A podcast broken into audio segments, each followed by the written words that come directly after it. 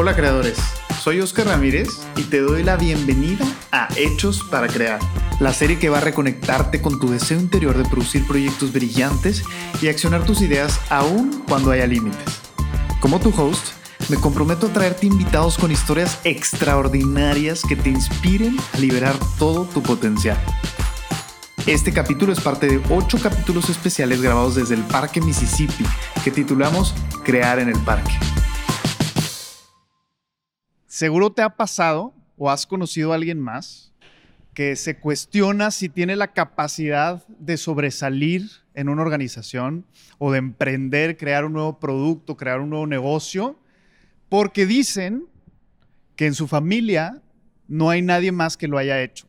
Es decir, oye, volteo hacia atrás, volteo hacia arriba y en mis antepasados nadie más ha emprendido. Entonces, ¿cómo quieres que yo pueda emprender? Y por otro lado, hay gente, hay quienes dicen que al revés, eh, por el contrario, tienen todos en su familia han emprendido, todos en su familia son exitosísimos. Y entonces te sientes como ofuscado porque ¿qué, ¿qué va a ser de mí? Ahora las expectativas están por los cielos. En cualquiera de las dos situaciones en las que estés, o si tienes algún conocido cercano en cualquiera de esas dos situaciones, quiero decirte que tienes la posibilidad de tirar todo eso a la basura, esas emociones, esas sensaciones, esos prejuicios, esos sesgos, y crear tu propio árbol genealógico creativo. Es decir, al final tienes la oportunidad de escoger tus antepasados creativos quienes van a ser tu fuente de inspiración. Y esta hipótesis la lanzó Austin Kleon en su libro Steal Like an Artist, roba como un artista, eh, hace ya varios años. Sin embargo, en el libro no nos cuenta muy bien cómo hacerlo. Y entonces hoy lo que quiero platicarles a ustedes es un modelito que para los que acaban de llegar, en la, en la entrada hay unos, unas copias con, con plumas de su genealogía creativa. ¿Va? Cuando empezamos Astrolab, hace ya casi 10 años, de hecho fue un septiembre de hace casi 10 años, en el mercado no había nadie que hiciera storytelling de negocios. En el mercado local y en el mercado nacional, incluso en el mercado de toda Latinoamérica en español, no había nadie que lo hiciera. Y entonces tener referencias sobre cómo hacerlo y cómo hacerlo bien era súper difícil. O sea, las, las referencias que teníamos pues eran otras consultorías u en otros sectores gente que estaba haciendo cosas pues similares. Y entonces nos pusimos a buscar, mi socio y yo, Andrés y yo nos pusimos a buscar algunas referencias en otros lados del mundo y encontramos a un señor que se llamaba Sean Callahan, que estaba ni más ni menos que en Australia haciendo lo mismo que nosotros queríamos hacer. Entonces estaba completamente al otro lado del mundo. Por supuesto que para nosotros era absolutamente eh, nos quedaba muy lejos eh, en la cabeza poder ir a conocerlo para aprender de él y después poder aplicar algo de lo que él estaba haciendo. Sin embargo, lo seguimos en Twitter y pocos semanas después de que lo empezamos a seguir, anunció que iba a dar un taller en Nueva York. Les digo, en septiembre del 2011 justamente. Y entonces dijimos, tenemos que ir a, a tomar ese taller y conocerlo y aprender todo lo que podamos de él. Y ya nos metimos a la página, queríamos comprar el boleto y nos dimos cuenta que estaba absolutamente ridículamente caro. O sea, imagínense que era un taller en Nueva York, en uno de los edificios pues, más importantes de Nueva York, eh, dirigido a empresarios de Nueva York y nosotros pues éramos un par de emprendedores mexicanos que prácticamente estábamos fondeándolos por, por nuestra cuenta. Y entonces dijimos, inalcanzable, no lo vamos a lograr. Pero mi socio dice, ¿sabes qué? Le voy a escribir a Sean un correo y le voy a explicar quiénes somos y por qué queremos estar en su programa y si nos puede hacer un descuento. Total, con la cola entre las patas, eh, le ayudé ahí a redactar este correo, lo redactamos, lo mandamos y nos responde, claro que sí, les hago un, descuento de 100 dólares. Y entonces nosotros dijimos de que, híjole, se me hace que 100 dólares más, más barato no es lo suficiente. Entonces le respondimos, mil gracias, este, no es suficiente para nosotros, o sea, tenemos que pagar como que a los viáticos, vuelos, hospedaje, etcétera, y, es inalcanzable en este momento. Y nos responde, ¿están locos? ¿No me están entendiendo? Se los estoy dejando a 100 dólares. O sea, vénganse ya, nos tenemos que conocer. Y entonces, por supuesto que ya nos endeudamos, pusimos la tarjeta de crédito para el hospedaje y todo lo demás. Y fuimos a Nueva York a conocerlo y él se convirtió en nuestro mentor desde ese momento. Nos enseñó prácticamente todo lo que él sabía de storytelling de negocios. Nos convertimos en partners años después de, su círculo de socios alrededor del mundo. Y gracias a esa relación hemos tenido clientes increíbles. Yo, a mí me tocó personalmente después viajar a Brasil, viajar a Panamá, a dar programas que ellos vendieron gracias a esa relación. Y es una relación que ahora yo coloco en mi genealogía creativa. O sea, puedo decir que él, digamos que es una especie de padre creativo para mí, porque he aprendido mucho de esta persona. Entonces, ahí en sus árboles creativos, lo que van a poder ver, hasta abajo, van a poder ver un círculo en donde pueden escribir su nombre y dibujarse. Y lo que yo les propongo es que partamos de que podemos tener referencias en estos cuatro diferentes como aspectos de nuestra vida profesional. El primero es alguien a quien ustedes admiren porque tiene gustos o pasiones similares a las que ustedes tienen. Por ejemplo, aquí yo pensé en Steve Jobs, que, que si han venido a varias de estas charlas, han escuchado varias referencias a Steve Jobs, algunas positivas, algunas, otras no tanto. Yo en particular admiro a Steve Jobs, que de ser alguien que no comunicaba absolutamente nada bien, tenía un lenguaje bastante eh, geek, digamos, de, eh, eh, cuando daba sus, sus primeras keynote, pasó a ser alguien que conmovía y hasta hacía llorar a algunos con sus presentaciones, llenaba foros cada vez que hablaba y bueno, todos conocemos su discurso en Stanford, que es uno de los como más conocidos de sus últimos años. Entonces, por eso lo puse no, no tanto por su capacidad de emprender ni por su capacidad de innovar dentro de los negocios, sino más por su capacidad de, conquistar mentes y corazones a través de la palabra. Entonces a él lo puse, por ejemplo, en la parte de gustos y pasiones.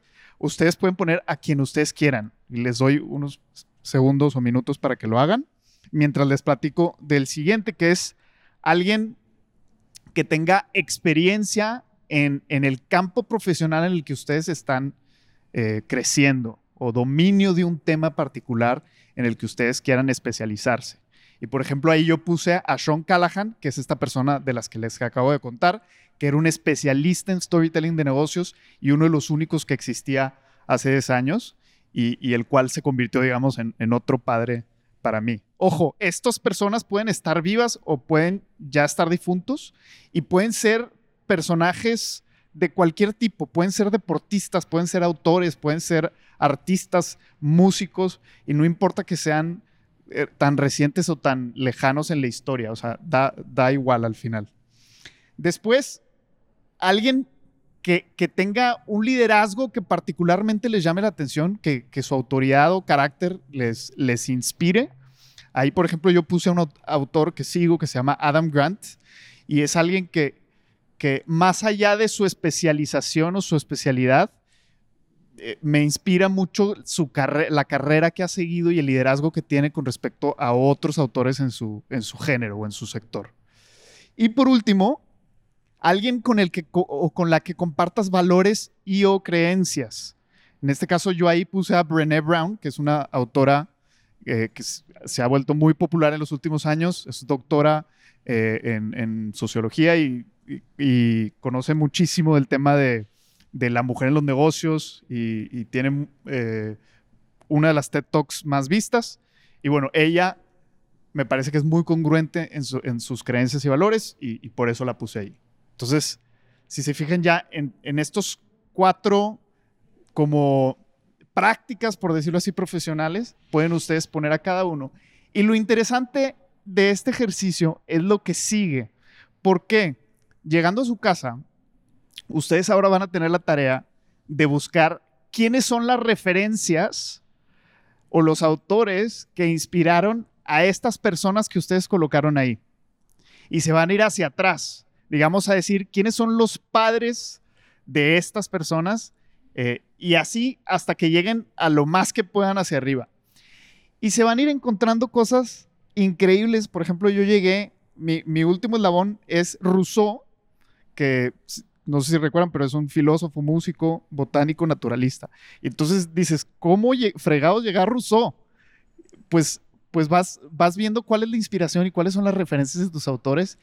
Y este ejercicio te va a ayudar a ampliar tus horizontes y a encontrar inspiración. Digamos, muchas veces estamos atorados y estamos buscando una solución específica de un problema particular y obviamente lo primero que hacemos los que nacimos ya con, herramientas de tecnología, pues es buscar en Google, por ejemplo. Y, y, muchas veces en Google no vas a encontrar este tipo de respuestas, sino que te tienes que ir más allá. Entonces, les reto y les invito a que hagan este ejercicio llegando a su casa, puede ser mañana o cuando se sientan así, cuando se sientan frustrados, atorados, como faltos de, de esa inspiración, y van a descubrir la cantidad de conexiones que pueden encontrar, no solamente les digo en autores, sino en algunos temas que les va a ayudar definitivamente a destrabarse y a tener una visión un poquito más amplia de una situación o de un problema. Entonces, hasta aquí el monólogo.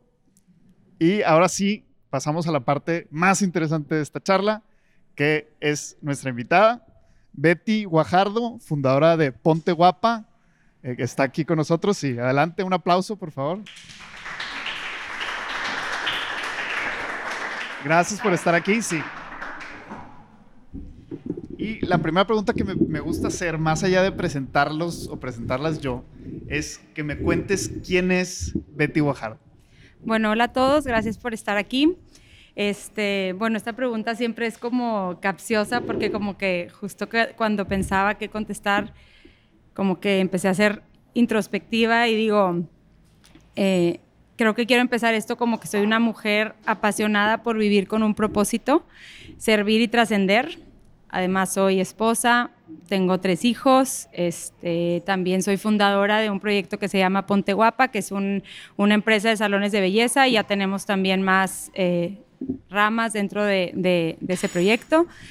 Eh, ¿Qué más? Tengo 36 años, eh, de profesión estudié contador público, pero siempre me encantó la peluquería y también estudié estilista y bueno, eso es a lo que me dedico. Sigo, sigo trabajando de eso, me gusta mucho atender a mis clientes y bueno, pues esa soy yo, intensa, apasionada y pues siempre buscando, inquieta, buscando a ver qué más hay. Oye, súper interesante combinación como la parte de contaduría con la parte de belleza eh, supongo que es como desarrollar los dos hemisferios del cerebro al mismo tiempo que, Sí, pues siempre lo he visto así, o sea, como que es muy, pues también como muy bipolar, porque pues es, ¿sabes? O sea, como que es la parte administrativa y la parte creativa, los dos me encantan, o sea, no pudiera todavía decidirme por uno, aunque a veces me dicen eh, que, que por qué no dejo de atender y realmente para mí pues es... Eh, pues me sigue manteniendo con los pies en la tierra. Oye, además... Mande. Ah. Además es una parte súper funcional en los negocios, digo, tú que eres empresaria, pues saberle al tema de los números, ¿no? Sí. ¿Te sigues metiendo también ahí, así como te metes al tema de, de, atender a tus clientes? Sí, pues digo, gracias a Dios ya llegó mi Salvador, mi esposo, que me se encargó de, de, de, encargarse de eso en su totalidad, porque sí lo hacía yo, pero la verdad es que sí me seguía llamando mucho más la parte creativa. Considero que sí soy muy buena en eso también, pero eh, pues mi corazón late por lo otro. Entonces yo soy como más de estar en acción, no tan metida checando números. Entonces, este, sí me gusta, sí lo veo, sí lo hago. Tengo mis juntas para revisar todos los resultados y lo entiendo perfecto, pero así el tema de, de hacer, creo que soy más como de la parte estratégica. Me encanta. Y fíjate que viendo algunas entrevistas que te hicieron antes, eh, me gusta mucho que haces la distinción entre tener un negocio y tener una empresa. Y creo que ahorita con tu respuesta también veo que más allá de una empresa como que alcanzo a ver que es una especie de movimiento. Cuéntame un poquito más, o sea, eh, de estas líneas de negocio que, mencionas que has creado. Sí, pues digo, eh, o sea, tenemos la parte de servicios, que es la parte de la que da el servicio como salón de belleza como tal, lo que pues cualquiera conocemos como un salón de belleza.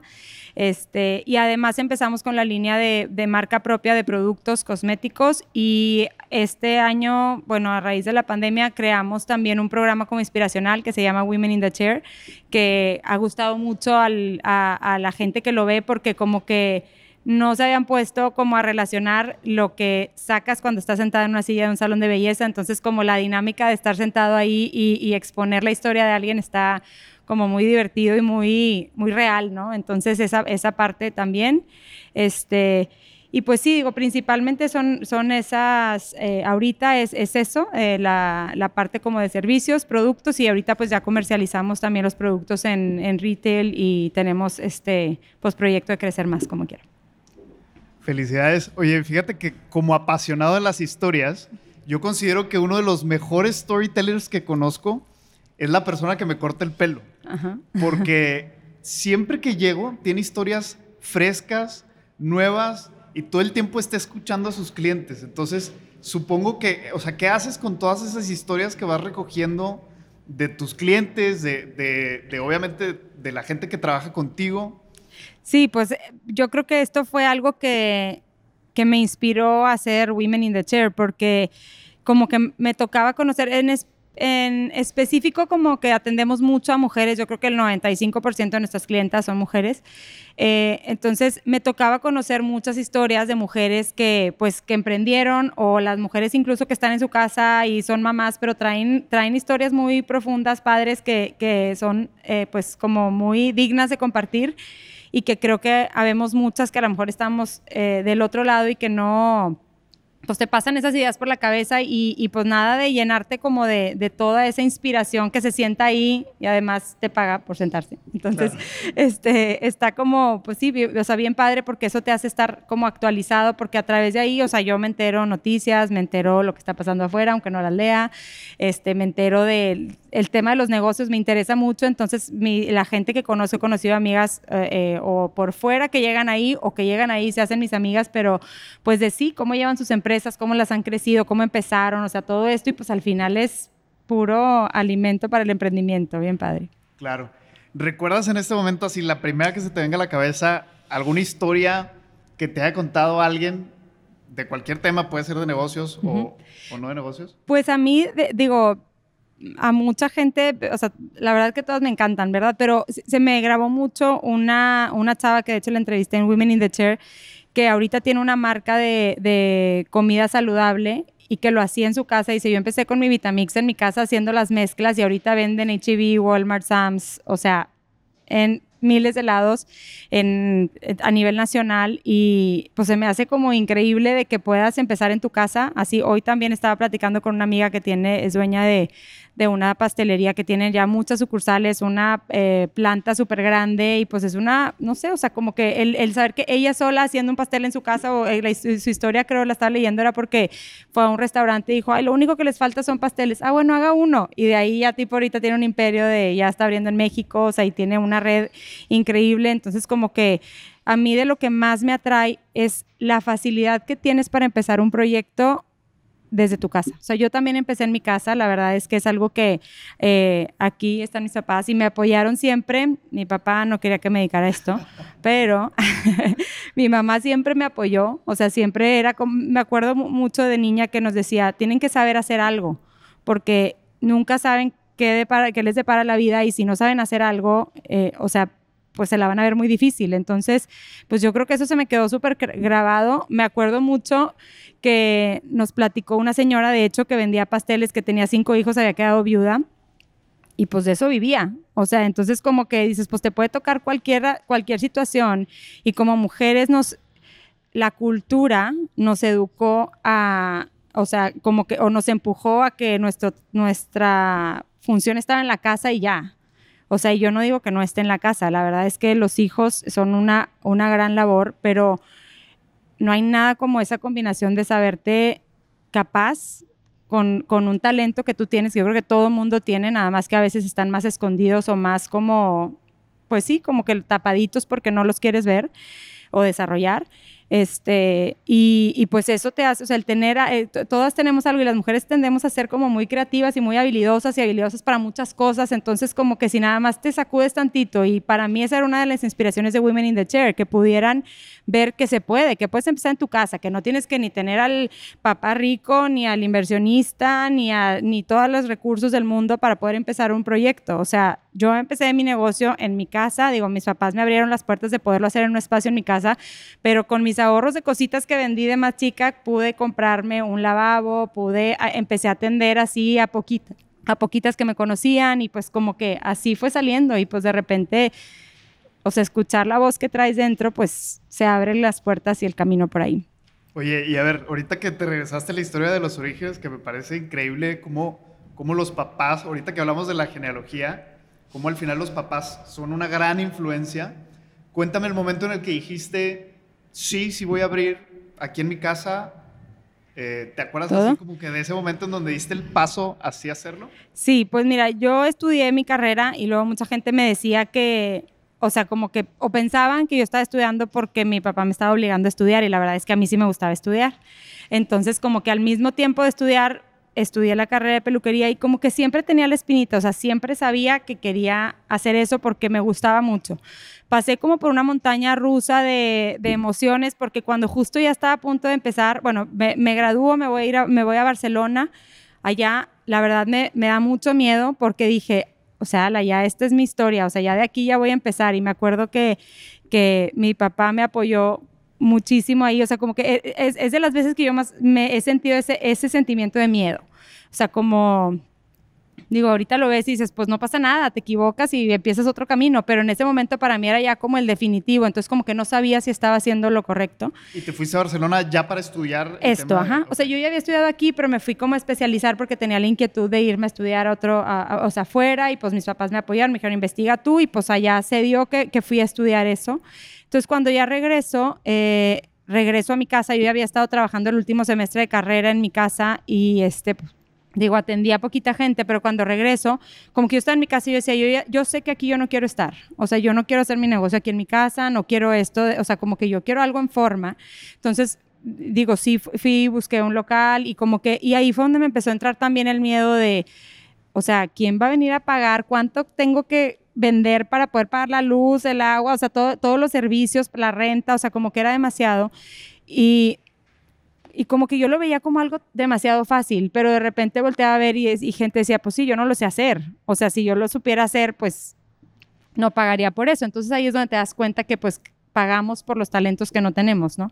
Entonces, bueno, empecé, eh, empecé en el 2009, eh, empecé con un salón literal yo sola, contraté una chava que ni conocí antes, eh, ese mismo día que empecé, empezó ella también conmigo, en el camino se fue metiendo gente que, ay, la, la, amiga de una prima que fue a estudiar no sé dónde, ¿quieres venir? Sí, vente, o sea, todo el mundo ahí empezó a ayudar y pues ya de ahí, o sea, de ahí fue toda la, la historia, en 2009 abrí, como te digo, yo sola para el 2000 12 amplié la sucursal como al más del doble de la capacidad y luego cuando cumplí siete años de que inicié abrí una sucursal en la, en la carretera. Tres años después abrí aquí en Punto Valle y empecé pues siendo yo y ahorita somos 60 personas trabajando en el equipo. 60 personas trabajando contigo. Ajá. Entonces, pues la verdad ha sido bien padre como ver la evolución y que, y que el camino ha sido, o sea, no con el plan de tener la cantidad de gente y como hoy le decía a alguien que, que estaba conmigo, le digo, pues, o sea, yo lo único que sé es que ahorita, eh, o sea, pues no, o sea, no es, no es aquí donde quiero acabar. O sea, no tengo claro hacia dónde, eh, a lo mejor cuántas sucursales o por dónde más voy a crecer, pero sí sé que con estas no me va a quedar. Entonces digo, ya llegará el tiempo de ir viendo el camino, pero este, pues yo creo que es eso, digo, no sé. Eh, otra de las cosas importantes que creo que hay en los orígenes de Ponte Guapa es que yo siempre tuve la opción de dedicarme también a mi carrera, porque como te decía, yo no lo estudié por, porque quería, porque me obligaron, sino realmente porque me interesaba y la verdad me iba bien en la escuela, me fue muy bien también, pero como que yo siempre creí que este camino me iba a dar un propósito mayor, iba a poder impactar más vidas. Y lo sentía en mi corazón. Y yo nomás me acuerdo que mi papá, o sea, me, me como que yo sabía que no quería que hiciera eso, o sea, porque me insistía todos los días, llegaba, no, no, mira, a ver, ¿y cómo le vas a poner? No, mijita, no, así.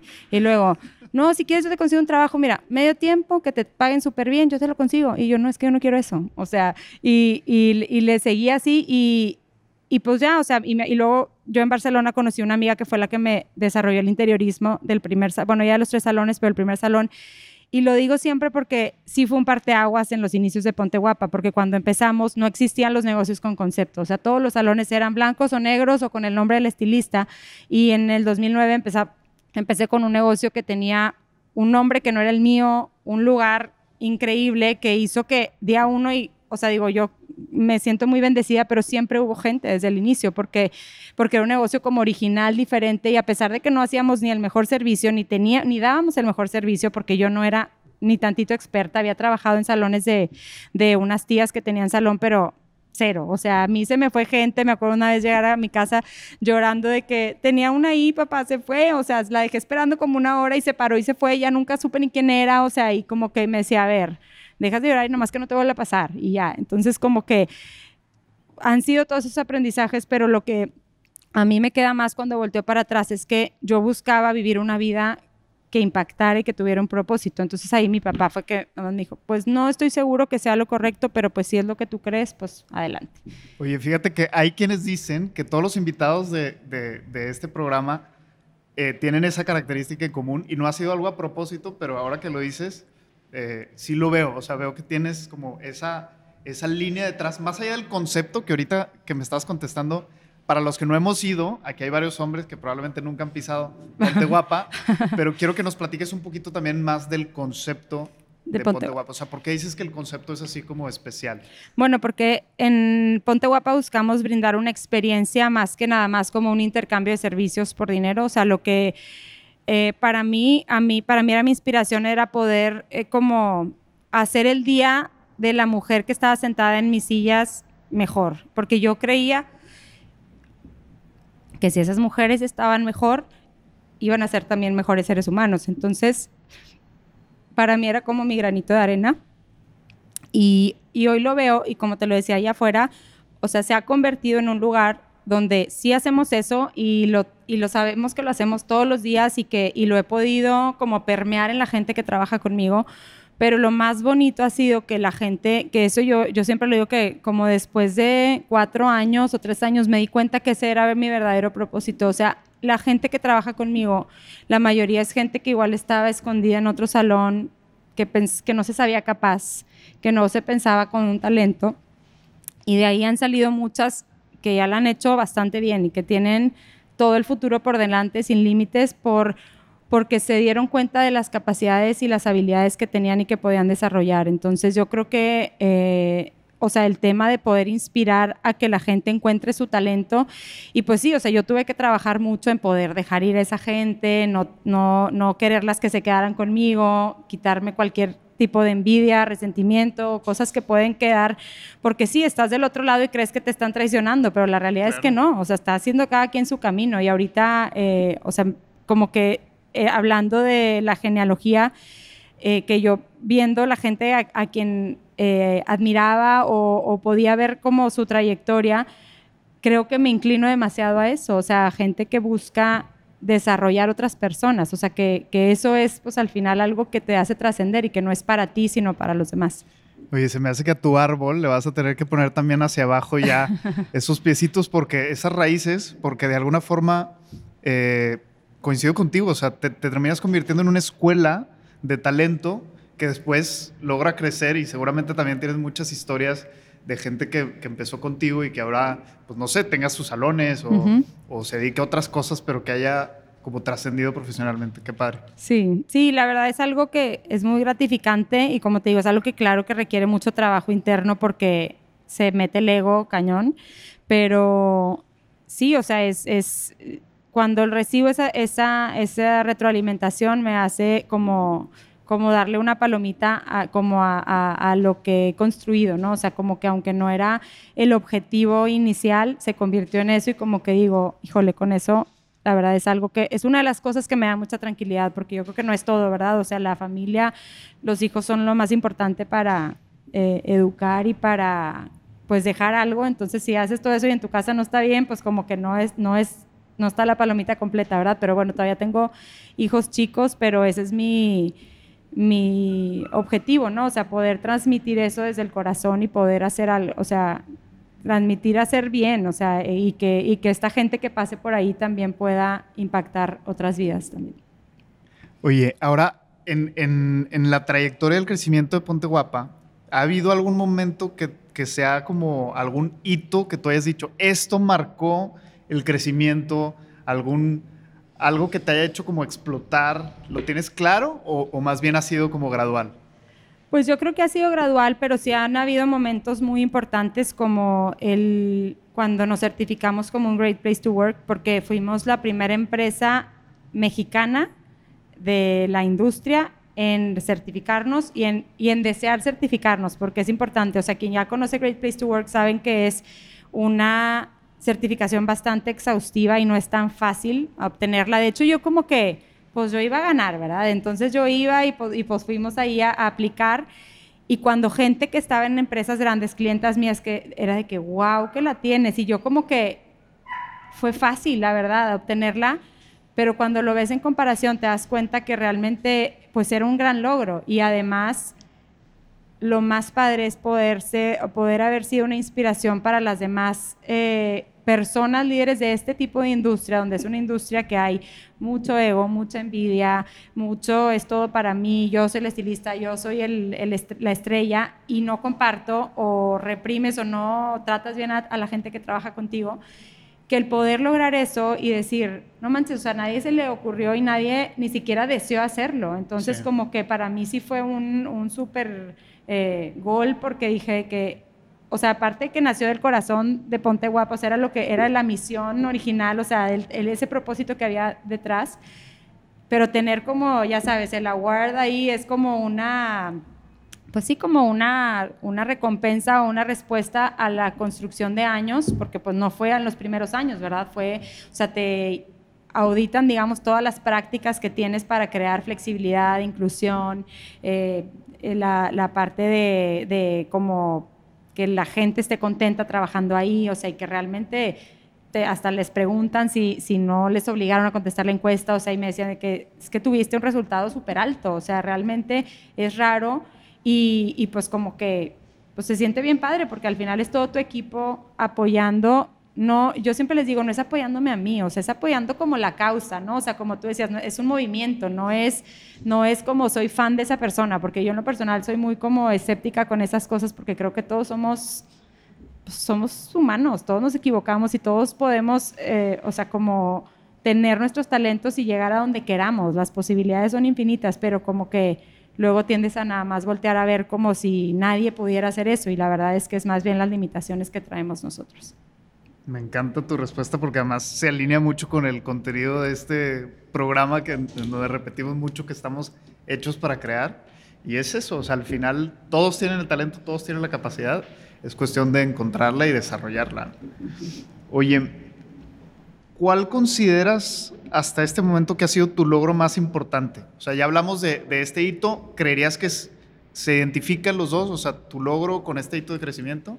Sí, yo creo que sí. O sea, yo creo que, que o sea, para mí fue un parteaguas y, y bueno, digo, el hecho de poder como crecer, o sea, crecer de un, a lo mejor la otra respuesta era más bien el poder crecer de una sucursal a dos, a tres, a empezar a diversificar con productos como que son de las cosas que hacen que, que sea más, eh, pues sí, como gradual el crecimiento, pero firme y como que para mí es lo, lo, de las cosas que más marcaron, pues fue este Great Place to Work.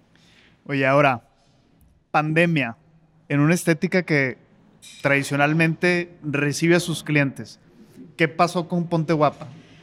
Pues nos tuvimos que, obviamente fue un caos, ¿verdad? O sea, cuando de un día a otro nos dijeron se encierran todos y este y pues nosotros realmente el 100% de nuestros ingresos venían de, bueno, no el 100, a lo mejor el 98 venían de del servicio que dábamos a las clientas. Entonces, pues nos reinventamos en, eh, creo que nos eh, buscamos como ciertos servicios, como hacer servicios a domicilio, vender productos y llevarlos a la casa, que a lo mejor decías de que pues igual no los van a querer comprar porque aparte la gente como que se friqueó con el tema de los gastos porque pues estaban recortando todo. Y no, la verdad es que eso fue algo que nos mantuvo. Eh, sí creo que fui como muy exigente como en el, en el aspecto de, de que yo también me paniqué y de repente todo cayó sobre mí porque yo tenía que decidir sobre 50 personas que éramos en ese momento.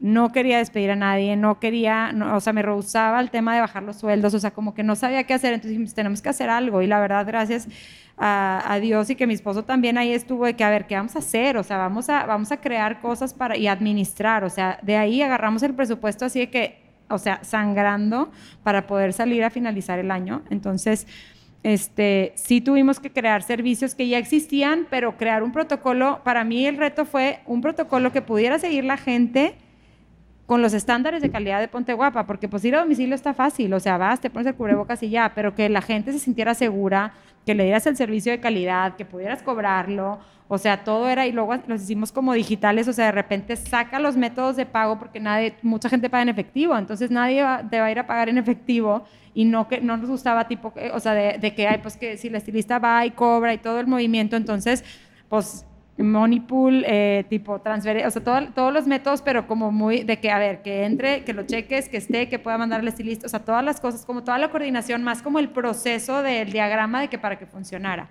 El tema de la logística de entregar los productos, aunque, o sea, porque todavía no teníamos activa nuestra tienda en línea, de ahí salió la tienda en línea. En ese momento, así como caído del cielo, ya teníamos tiempo que habíamos metido nuestros productos, queríamos venderlos en HIV y ya nos habían dado entrada, pero nos habían dicho cuándo íbamos a entrar y hace cuenta que la pandemia así, de que ya nos abrieron a Naquel y pues fue algo que nos sostuvo mucho, sold out, tipo mucho, varios meses al principio porque la gente le encantaba, eh, o sea, como que la idea de que fuera como un negocio local y que ya estuviera ahí, como muy orgullosos y pues lo probaron, entonces eso estuvo muy padre también. Y creo que otra de las cosas que nos hizo súper reinventarnos era, o sea, que a mí me dio como mucho gusto que pasara, porque yo tenía mucho tiempo como queriendo ser una empresa, pues a lo mejor de este tipo más moderno, como tipo Google, de que, o sea, mucho más flexible, con prácticas eh, más amigables para los colaboradores, porque siempre te digo que he traído es como esa inquietud. Y gracias a esto pudimos hacer el, o sea, como que nos forzó a ser flexibles. A mí me daba miedo como probarlo, o sea, porque yo decía, y si no, ya les diste a la gente para volver a regresar al horario normal, que quieran trabajar, que no quieran trabajar, o sea, como que era, todos los pasos siempre los daba demasiado cuidadosos y aquí pues te empujaron a hazlo. Y ahorita somos una empresa que abrimos los, casi todos los salones toda la semana, la gente trabaja, la verdad, casi los días que quieren. La, digo, puedo decir que bien padre pueden vivir dignamente, o sea, ganan un buen sueldo y además habrá las que a lo mejor ganan menos, pero están más con su familia. Entonces, como que, porque nunca tienes todo, ¿verdad? O sea, habrá la gente que valora más el dinero y habrá la gente que valora más el tiempo. Entonces, con esto nos ayudó a ser más flexibles y eso fue uno de los super goles padrísimos que, o sea, el equipo administrativo ya era como flexible, pero para las estilistas que normalmente vas a un horario de 9 a 8 con una hora de comida y te friegas de lunes a sábado, hace cuenta. Entonces aquí es como pudimos darnos cuenta que seguía funcionando el modelo a pesar de esos cambios.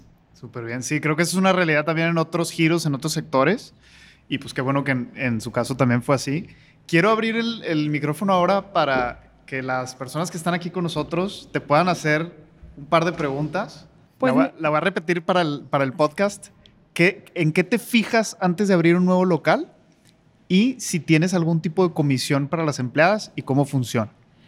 Sí, pues en la parte de los locales o las ubicaciones, creo que soy muy de, que, o sea, que haya un, una mancuerna con el concepto de la plaza donde vayamos a abrir. O sea, en un inicio nosotros abrimos en una plaza aquí en Centrito que no había un concepto en esa plaza, pero el negocio era un concepto, o sea, tenía una, o sea, un interiorismo muy peculiar que hacía que fueras y vivieras una experiencia ahí.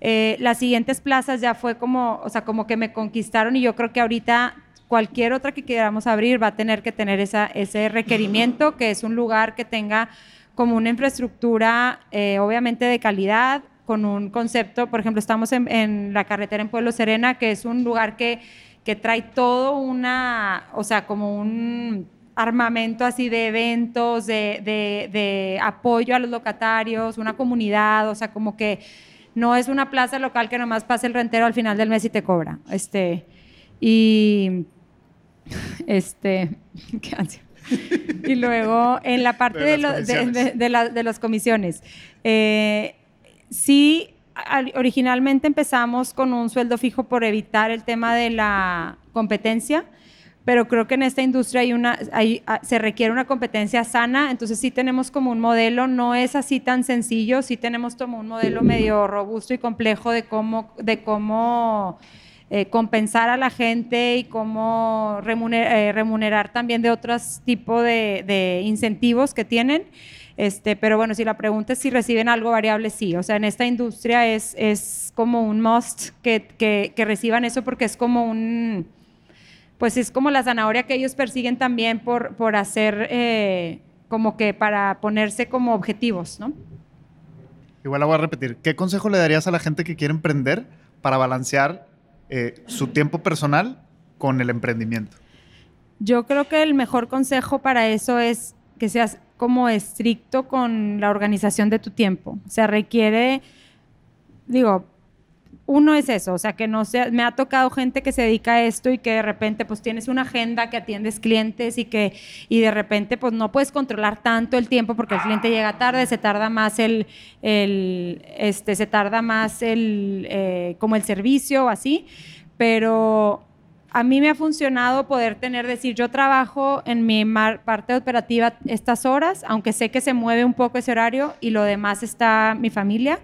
Este, y yo creo que la red de apoyo es básico, o sea, para una mujer, no sé, no sé para los hombres porque la cultura... También. Sí, o sea, ya todos se incluyen también, pero sí, o sea, la red de apoyo donde, o sea, yo vivo una, o sea, un matrimonio y una familia donde somos pues muy iguales, o sea, los dos hacemos muchas cosas de la casa, eh, los dos, eh, así los dos vamos al súper, como los dos cuidamos a los niños, como los dos igual los llevamos o los traemos, o sea, estas cosas como que no, no hay tanta diferencia en eso, que, que yo creo que también funcionan las de a ti te toca esto y a ti te toca esto, o sea, también funciona, pero hay que hablarlo y hay que saber cómo, pues sí, o sea, saberlo manejar y esa comunicación, pero creo que en la manera personal tienes que ser como estricto y organizado. O sea, no puedes pensar, o sea, ay, qué voy, o sea, yo, yo todo lo veo por de que todo el mes o toda la semana, a ver qué va a ser este día, este día, este día. O sea, sí tener como más organización para poder, eh, pues llegas más lejos, digo, al final. Y pues aprovechar tu tiempo, levantarte temprano, o sea, como que a tratar de tener tus actividades como rutinas, eso también ayuda mucho. Sí, complementando por allá había visto que, que el 80%, bueno, según algunas fuentes, hasta el 80% de los negocios fracasan y algunas otras hasta dicen que hasta el 90% fracasan y casi siempre es por un tema de manejo de tiempo, o sea, de que, de que no nos sabemos administrar. Entonces coincido contigo en esa parte, o sea, mucho es aprender a manejar tu agenda y aprender a lidiar con, con, tus relaciones. Sí, parece, pareciera que es muy fácil, o sea, y que no se te sale de las manos, pero si no eres, o sea, y estricto suena porque yo la verdad muchas veces salgo más tarde, pero creo que el simple hecho de decir, yo trabajo esta hora, esta hora, o sea, como que ayuda mucho. 100%. ¿Cómo lo hiciste para poder enfrentar la pandemia y no llegar a un punto en donde tuvieras que, o en donde vieras próximo cerrar el negocio? Ok, sí vi próximo cerrar el negocio, no todo el negocio, pero igual al menos unos. Eh, pues mira, una de las cosas que decías hace rato me llamaba la atención porque también levantar la mano y pedir ayuda vale demasiado. O sea, nosotros nos acercamos con las plazas que eran de nuestros gastos importantes y sí nos apoyaron. Obviamente teníamos una trayectoria de no fallar con las rentas, de tener un buen, o, sea, una buena administración financiera. Creo que a nosotros lo que nos sirvió totalmente fue con lupa ver el presupuesto y decir qué es un está de más y ayudó mucho haber crecido un equipo que traía la camiseta puesta porque cuando les dices, aunque a muchos no les parecía, a muchas no les parecía, al final pues seguían ahí porque era su trabajo seguro y su trabajo que sabían que cuando regresaran las cosas a la normalidad las iba a seguir apoyando de la misma forma, o sea, como que teniendo esas, esos incentivos. Entonces yo creo que de lo más valioso es o sea, poder agarrar y tener un buen manejo del presupuesto y poder decir, a ver, esto no, esto sí, negociar con proveedores, qué cosas son prioritarias, este, y, y pues yo creo que también las relaciones que construyes con los años, pues se podían como, digo, tampoco era que dejabas de pagar, pero mínimo jineteabas ahí para ver qué era como en prioridad lo más importante para, para sacar y que te vuelves creativo para sacar dinero de algún lado. O sea, nosotros, y, otra cosa que aprendimos bastante es tener un fondo. O sea, necesitas tener un fondo de operación de, o sea, de, capital, no sé cómo, o sea, como operativo. De trabajo, le dicen algunos. Ajá, sí, el fondo de capital de trabajo. O sea, porque pues eso te, te, aliviana. Yo tenía una compañera, estaba en ese momento en una red de empresarias y compartíamos así como en mesa redonda de que pues los problemas que cada quien traíamos y me acuerdo que una dijo, yo aprendí el año pasado eso y yo gracias a Dios a mí me agarró con ese fondo, pero había muchos que no, o sea, nosotros pues tuvimos que sacar, si traíamos una utilidad, pues se la consumió totalmente ese tipo de, de eventos. Digo, la pandemia es algo fuera de serie, ¿verdad? O sea, nadie estaba preparado para eso, pero sí creo que, que hay varios, esos elementos te pueden ayudar como a, a amortiguar cualquier, este, eh, pues, bache que pueda surgir en el camino. Gracias. Oye, la última pregunta que le hago a mis invitadas e invitados es que si consideras que estamos hechos para crear y por qué. Creo que en tus preguntas ya lo fuiste contestando, pero no quería dejar de preguntarte así directamente. Sí, pues yo creo que totalmente. Justo hace unos días eh, estoy leyendo un libro eh, y en uno de los capítulos habla de, la individualidad, de cómo, eh, cómo alimentas y cómo encuentras como el valor de, de, de, tu propia individualidad. Y literal me llamó la atención que el primer punto, dice, son cinco puntos. El primero era alimenta tu creatividad y que decía, tu creatividad no significa ser artista y pintar o bailar o hacer lo que nos enseñan como creativos. O sea, creatividad es crear un proyecto, decía, si trabajas en una empresa cuadrada o si Godín y llegas y, o sea, y es, proponle a tu jefe esto, aunque no se haga, pero ejercita tu mente para que crees cosas diferentes, porque eso hace que tengas espacios eh, para poder encontrar esos talentos que ahí tienes y alimentarlos y, fomentarlos. Entonces creo que todas las personas tenemos esa parte creativa, algunas como que tiene más exhibición por el, por el tipo de creatividad que tienes, pero creo que eh, de los dos lados hay, entonces como que creo que es así es como nos hizo Dios, o sea, con, abiertos para crear y para hacer cosas nuevas y no para no, no tener que copiar, sino inspirarte de estas personas líderes que ya han hecho cosas. Yo quisiera agregar una pregunta que no me hiciste, pero digo, para cerrar, pero a mí de, de la gente que, que, me puse como a, a, ver para atrás que me gustaba, una de las personas es don Eugenio Garzazada, que me invitaron hace poquito a a firmar un manifiesto que generaron un movimiento que se llama capitalismo social, que es para hacer empresas que, quieran eh, tener esos fundamentos que hizo él, que construyó todas las empresas que tiene, que son, impactan mundialmente. Y de, los fundamentos que si es un liderazgo humanista, que busque el libre emprendimiento, que quiera eh, dar eh, dignidad humana a los colaboradores. Y me encantó poder, o sea, una cosa que dijeron de él que decía, o sea, él, la gente que trabajaba con él, o sea, igual era la primera línea y empezaba a trabajar como obrero, pero los hijos de esa persona tenían la, tenían la plataforma para ser gerentes de una planta. O sea, y él haciendo esas empresas decía, es la única forma de generar eh, evolución en, en, las clases sociales. O sea, haces que la gente pueda eh, creerse, saberse capaz y, desarrollar sus talentos porque es digno que la gente pueda, pueda aspirar a más y que no se queden ahí todos en la, misma, en la misma clase generación por generación y como condenados a vivir en pobreza. O sea, dice, tienes poderles dar las herramientas y para mí es, yo creo que sí puede ser uno de los grandes como inspiraciones porque digo, qué padre poder levantarnos los emprendedores en ese movimiento y poder crear eh, o sea, gente y abrirles la, la, mente a las personas para, para, poder poderse saber capaces con ese potencial. Lo voy a agregar también en mi árbol, fíjate, porque definitivamente es, es, es, es una persona que inspiró a mucha gente en, en, esta ciudad particularmente. Y, y, coincido contigo que, que, como varias de sus, de sus creencias, el famoso decálogo, tenía un decálogo, ¿no? eh, creo que pues varios lo, los compartimos y lo hemos llevado a nuestras empresas, aunque no son parte del grupo, ¿no? Entonces, pues mil gracias por estar aquí, gracias por rescatar esa última, esa última pregunta. gracias a todos los, los invitados. A lo mejor ya lo dijiste, pero no escuché bien. ¿Qué, estudiaste? Contador público. Contador público, que también se nota, se nota que ahí lo traes porque, porque por ahí en varias respuestas salió. Mil gracias. Este, recuerden que es el, episodio 7 de 8 aquí en el parque. El próximo episodio están invitados todos, ojalá que puedan venir. Vamos a tener aquí eh, de Grupo Costeño, nos, nos, van a traer algunos bocadillos. Vamos a tener eh, pues un tipo festejo de cierre. Entonces, venimos. pues me encantaría que, que estuvieran, pues sobre todo los que, los que ya han seguido el blog y obviamente todos los, los invitados, vamos a tener a, a- a los más que puedan eh, de los entrevistados. Entonces, Aquí pues, estaremos. ojalá que aquí te veamos. Mil gracias y nos vemos en el próximo Gracias. miércoles. Esto fue todo por hoy. Te agradezco por ser parte de esta serie. Recuerda suscribirte a nuestro canal de YouTube Hechos para Crear y dale seguir si estás en Spotify. Recuerda que siempre puedes compartir en Instagram etiquetando a tu host Oscar Manuel. Muchísimas gracias y hasta la próxima. El guion, la investigación de este capítulo fue realizado por mí, Oscar Ramírez. La producción de este programa está a cargo de Raúl Muñoz, postproducción y montaje audiovisual por Daniela Leo, diseño sonoro y audio por Mauricio Mendoza.